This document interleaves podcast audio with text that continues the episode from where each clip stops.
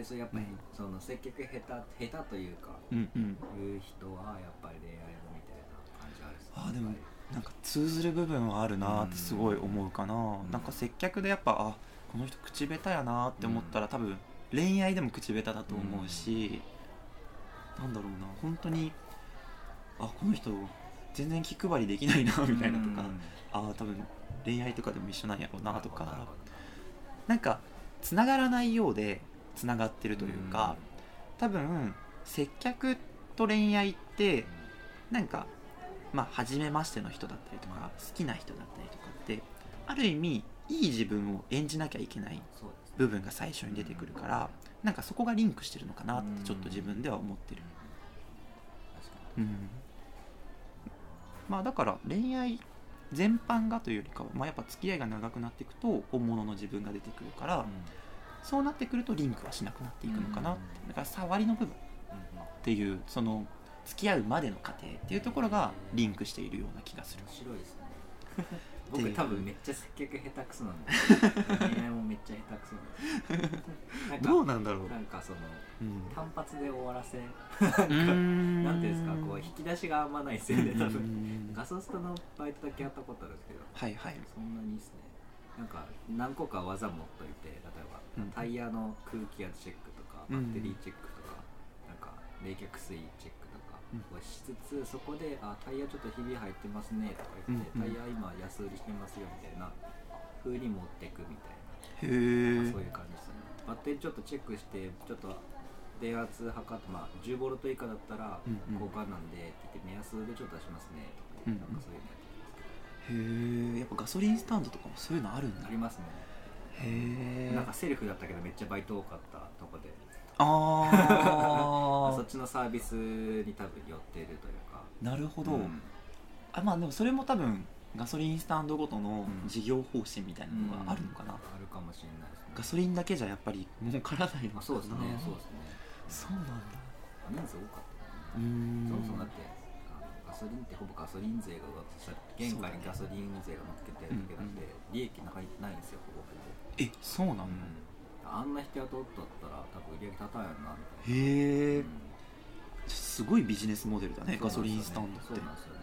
ほぼセルフでいいじゃないボですか。ランティアみたいな、そうですね。へでもなんかえ知らなかった。店長年収800万ぐらいえなんで？うん。その人は結構優秀な方であはいはい。あの2年僕が入った2年前の年うん。の店長がなんかそのなんていうんですかねその経営をちゃんとしなくて赤字転落したらしくてその店舗が、でそこにあの新しく、まあ、入ってきて、まあ、結構やり手の店長さんで、で黒字化役させたっていう。へえめちゃめちゃに厳しかったですね。あ厳しかった。厳しいっかめっちゃキレてました。ずっと。ずっと切れてた。僕もなんかめっちゃ怒られて「おい藤田こら!」っつって。やっぱ 身長1 8 0センチぐらいの射程から言われるんですよ「おい藤田!」っつって。めっちゃ上から「おい! 」身長も態度もめちゃくちゃ上から。だからもう走るじゃないですか あ真夏と。か超大変だった。んですよーなんか大変なのかな。でもさそれってやっぱりその会社を思っての綺麗うん、なのかなっていう。どうなんですかね。でもなんかこう単純にこう許容量がないなな部分もあって。あー。怒り方に、うん、そこはなんかロジカルになんか論理的に考えるとその怒り方おかしいぞみたいな。まあまあまあ。うん、まあなんだろう政治的に余裕なのかなんかいうとこもあって、まあ、やっぱこうなんか背負わされたプレッシャーなんやろなみたいな。あー。その経営を任されるというか。なんかでもさそれもつなげちゃうのはあれだけどさ切れ方と恋愛もなんか紐付けそうじゃんああそうかもしれない。なんかやっぱ結婚されてましたけど。あそうなんだ。40ぐらいなんかさだからやっぱ俺らにこう俺らにというか、うん。やっぱスタッフにそういう切れ方をする人って、うん。家でどうしてるんだろうって結構考えることある。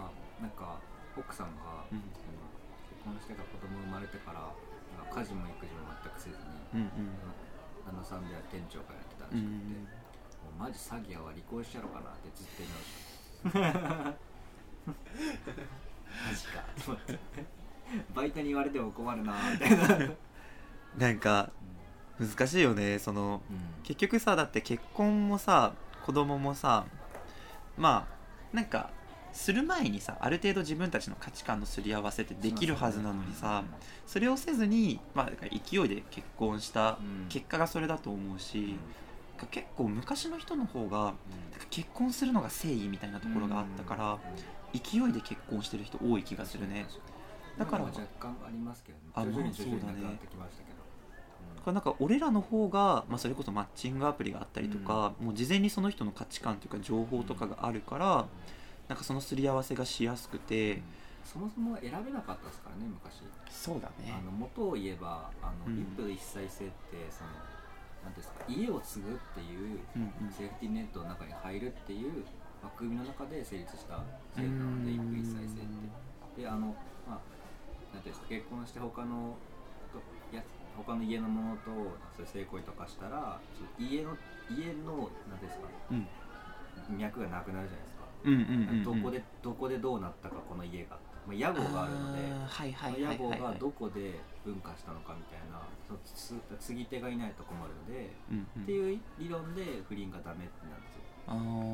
家を継ぐっていうのがないんで。なるほどその家系うん図みたいなそうそうそう。うんだから多分その6070代ぐらいの人はそういうので来てるんでそれがだんだん薄まってきてる。うんそのそういうのがなくなってきてるその就職先とかを自分で決めれるようになってから、まあ、企業とかそういうのが増えてきたから結婚一夫一妻制若干ずつこううん解体していってる感覚ですよね、どうなんだろう。将来的に一夫一妻制って解消されることってあるのかな？あ両方両方だと思うんですよなんか一夫多妻でもないし多妻一夫でもないし、うんうんうんうん。あのなんていうんですか別に誰とでもみたいなポリアモリーみたいな感じで、うんうんうん。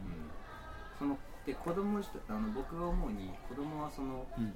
あの一夫一妻の中に、うんえっと、子供が何人かとかじゃなくてうんうん一、人とか二人とかじゃなくていわゆる共同体、うんそういう、そういうなんていうんですか、まあ、夫婦なら夫婦が、まあ、3, 三セットの中になんか23人子供がうんうん入ってくる。でそれは養子でもいいし、うん。そのそれぞれの子供でもいいしっていう共同体がそれぞれにこう存在していくっていう昔の条件に戻るんじゃないかとう思うんですよ、ん。そうはしていかないと今の物価とかそのなんていうんですか物価あそのお金の価値って1円がだんだん年々4%下がってくうんんですよ、だからそういう養えるなんかに子供一人に対して養える人数も増えていくし、ってなったら今の一夫一妻に子供2人とか、まあ、2 1対1がうん壊れるんですよね、うんだからそういう風になっていくしかなくって。でまあ普通に古民家も増えていくしリノベしてっていうのもあるんで、なんかそういうのが増えていくんじゃないですかね。で、うんオランダのどこだっけ？あれさ円形見たことないですかね？なんか円形のうんうんうん。家が集合したところがこう集まってる村みたいなのがあるんですけど、あのなんですか？あの円形のな庭みたいなのが何分割かされててそれぞれに家があるんですよ。うんうんうん。なんかケーキに三角形みたいな。うんうん。でそれで真ん中に広場があるんですよ。っていうなんかポリスみたいな共同体みたいな。っていうのが点在した村があって、そういう都市計画構想ですね。があってそれは多分つまり何ていうんですかね。共同体の中のまあ家族の何ていうんですか。今の感じと違うですよねそうだね。なんか新しいみんなで遊ばせるみたいな。コミュニティの形成の仕方なのかな。なんかそうだよね。一夫一妻制。でもまあなんか考え方なのかなとも思ってみたりその、うん。それぞれの結婚観だったりとか、例えばだけどなんかお互い席を入れるならこの人だけど、別にじゃあずっとその夫婦っていう形にこだわるんじゃなくてじゃあ旦那さんは別でなんかいい人がいて奥さんも別にいい人がいてただその中でのいわゆる家庭っていうのがそこの夫婦っていうだけっていう考え方もできると思うしまあなんか認識の仕方ってことですか？そうだね。だからなんかなんかもう正直ちょっとずつその夫婦っていう概念が変わってきてると思うから、なんかそれをもう昔ながらのもう夫婦一夫一妻制なんか俺はその一夫一妻制っていうのがあるがゆえになんかそれと所有欲を間違えてる人がいるような気もして、だからなんかそのいやわかる。やっぱ自分の旦那さんだから浮気良くない、いや俺も浮気とか別に嫌だなとは思うけど、だからなんかただそうじゃなくて別にじゃあ友達と遊ぶ。それが男友達、まあ、女友達とか、まあ、先輩後輩ってなった時にえなんでなんで私以外と遊ぶのみたいになってきたら、うんなんかそれはもう夫婦とかじゃなくて、うん。ただのなんか私のものっってなっちゃうような気がするから、そこはちょっと履き違えないようにしないといけないなって結構思ったりするかな。なんかすごい恋愛のところからだいぶ発展したところまで来てしまったけども、の辺めっちゃ寛容なんで別に浮気も OK やし。全あ然気にならないですよ。生物学的に考えて浮気ってあの生存本能なんで、うん。あの自然なんですよね、あの人間の倫理観が邪魔しとるだけうっんていうタイプなので。あと女の人が浮気するのも、あのなんていうんですか。えっとまあむかこういう話いいですか？どうする？あのえっとスピンオフみたいなので上げてみる。さっきのあの接客の仕方と恋愛の仕方のスピンオフみたいな感じでちょっと抽出してみるのがいいかもしそうですね。ちょっとここ分けますか？あのここの発展からこういう話がありましたみたいな風でちょっとそうですね出してもいいかもしれないね。がでも俺すごい人それぞれの恋愛のまあ仕方も面白いなと思うんだけど、うんいわゆる恋愛観みたいな、なんか、まあ、そこに結構男はこうあるべきとか、うん。女はこうあるべきっていう、まあ、男女、まあ、平等の観念とまたちょっと違ったその生物学的なんか必要要素みたいなところを求めることになってくると思うんだけど、なんかそれがまたちょっと難しいなって今思ってたりして、なんか正解はないから、なんかやっぱりたまに、まあ、友人とかと話してても「いやお前それは違うよ」とか、お前カップルとしてそれはどうなの?」とか、まあ逆に俺が思うこともあるし「うん。えそれってどうなんだろう?」でも口に出さないけど、俺なんかどっちかというと結構リベラルというか、はい。何でも、まあ、人それぞれの考え方があるよねって思っちゃうタイプだから、うんあんまりそう人を責めて口に出すことはあんまりないんだけど、まあ無益じゃないですかね。そうそうそうそう。あまあ何にもならないしね。そこのカップルはそのカップルの考え方があって、2人で成り立っていること。だからまあそれで2人が幸せならうんいいし、まあ、自分たちだったらそれがあ多分うまくいかないやろうなみたいな。自分たちはこっちのやり方でうまくいってるしなんかそれを誰かにこう「前それは違うよ」って言われるのもなんかそれで本当には自分が悪いなって思ってたら、ああまあ確かにちょっと改善しなきゃってなるけど「えなんお前何様のつもりでそれ言ってんの?」みたいな時ってあるから なんか「ああまたなんか言われたわ」みたいな感じで。なんだろうそのなんか相手否定したりする人の、うん。あのなんていうんですかね、はいはい。貴族意識なんですよねどこかあの何かのグループに所属していたいっていう欲求はい。はが境界線を作ろうとして、誰かを否定して自分を肯定するんですよ、うんうんっていうことだと思ってるので結局なんかなんだろうな。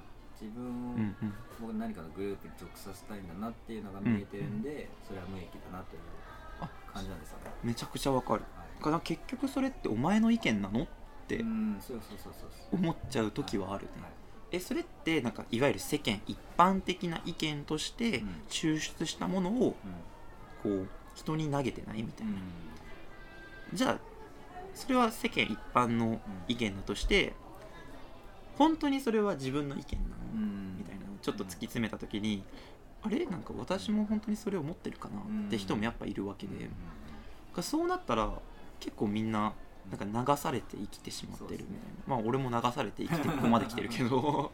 いやまあ無があったんで。そうだね。存在しないので。ブッダさんが言う通りにすれば。他者との比較に相対性相対的に考えて自己確立されるんで、うんうん。まあ、そういうのをどんどん繰り返してリベラルになっていくんじゃないですか、うーんだから無意味だなって思うようになっていくよね、なんか、そこになんかこの精神体力というか、うん、そぐのはちょっとリソース持っていくのはもったいない。確かに。ですよね。そこにストレス感じちゃうのもね。何も起こらないですからね、うん。何も起こらない。境界線が増えるだけなので。そうそうそうそう。うん。今日一番熱くなってしまったかもしれない いやこれ大事っすよ。そう。結構恋愛観ってでも熱くなるかもしれないな、難しいっすけどね。難しいな。僕はなんか一対一で縛り合うのはもうそれでちょっと3年間生き生きしたうん。時期があったんで。もうないですけなんかでもだから縛りが嫌だってさなんかまあ言ってしまえばさまあある程度自由度というかこっちに欲しいっうん。てまあ言うじゃない。はい。そうするといやでもえ何？その自由度って何？みたいうん。な、え誰と遊んでんの？とかうん。え今日何すんの？みたいな。っていう縛りになっていくとあれ俺なんて言って何が言いたいんだっけ？みたいな。なんかなんか難しいんだよななんかその何をして自由とするかとか定義づけですかね。